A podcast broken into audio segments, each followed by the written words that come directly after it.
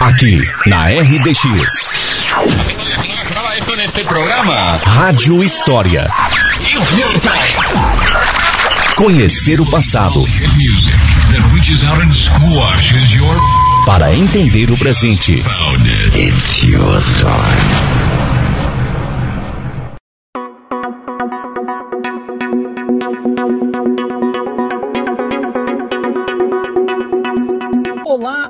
ouvintes do Rádio História, bom dia! Hoje falaremos sobre a história da eletricidade em nossa cidade. Vocês sabem que ano tivemos eletricidade aqui e quem foi o personagem responsável por proporcionar essa infraestrutura? Acompanhe aqui em mais um episódio do Rádio História. Depois da iluminação por combustíveis, um grande passo em direção à modernização ocorreu em 1879 com a chegada das lâmpadas incandescentes e da eletricidade. Invenção de Thomas Edison, as lâmpadas eram simples, práticas e baratas, possibilitando que competissem com a iluminação a gás ou querosene. E foi o que aconteceu. A primeira cidade a adotar a nova tecnologia foi Campo dos Goitacazes, no Rio de Janeiro. No Paraná, o primeiro esforço para a eletrificação ocorreu em 9 de setembro de 1890, quando o presidente da Intendência Municipal de Curitiba, Dr. Vicente Machado, assinou o contrato com a Companhia de Água e Luz do Estado de São Paulo para iluminar a cidade com uma força iluminativa de 4 mil velas.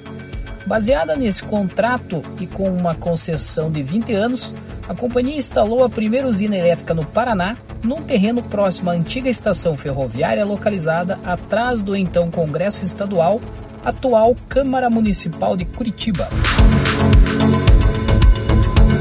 Somente depois de decorridos 10 anos do advento da eletricidade em Curitiba é que uma segunda cidade no estado, Paranaguá, passou a contar com tal benefício.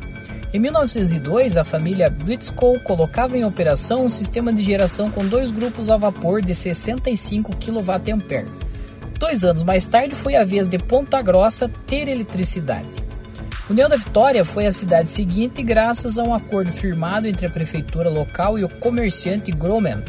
Em 15 de junho de 1916, o acervo local é adquirido pela empresa de eletricidade Alexandre Schlen, inclusive o locomóvel de 100 HP movido a lenha.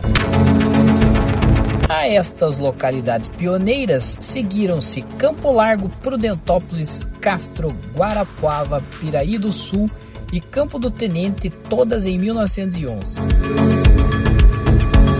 Ainda pela ordem cronológica, sucederam-se Palmeira, Irati, Ipiranga, São Mateus do Sul, Jaguariaíva, Sengés, Tibagi, Araucária, Cambará, Rio Azul, Andirá, Itambaracá, Santo Antônio da Platina, Antonina, Guarapuava, Rio Negro, Lapa e Siqueira Campos.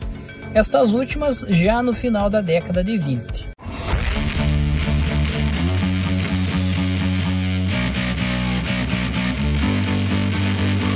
A história da energia elétrica em São Mateus do Sul passa por Emílio Carlos Proman, que obteve uma concessão em 1913 para fornecer energia elétrica para a cidade. Para isso, ele montou uma usina que se chamava Dom Pedro e foi inaugurada em 11 de junho de 1914. Emílio nasceu em 1875 em Curitiba e veio para São Mateus do Sul em 1901 para a fazenda Passo do Meio para se dedicar ao cultivo da erva mate. Era casado com Emma Emília Morkin. Instalou uma serraria na Pedreira, na qual atuou durante anos.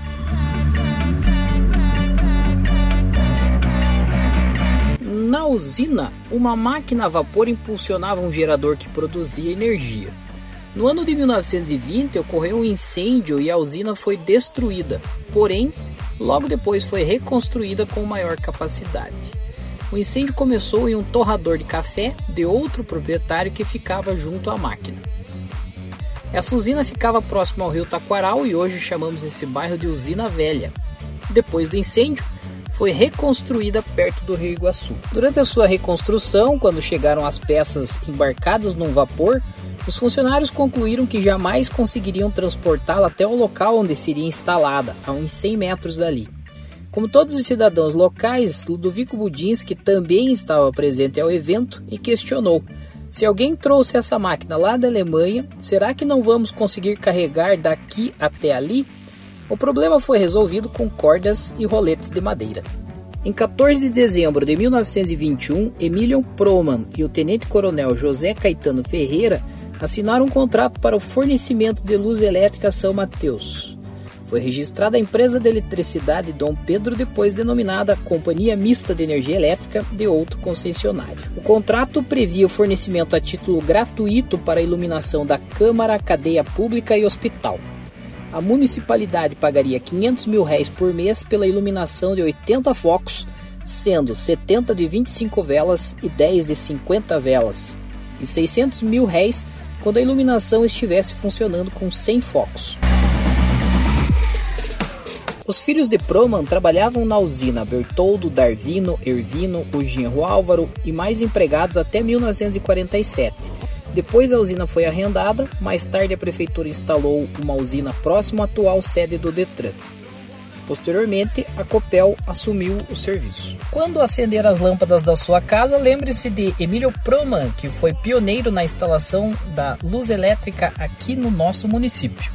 Esse é o episódio do Rádio História de hoje. Espero que tenham gostado. Eu sou Tiago Portes Borges para o Rádio História.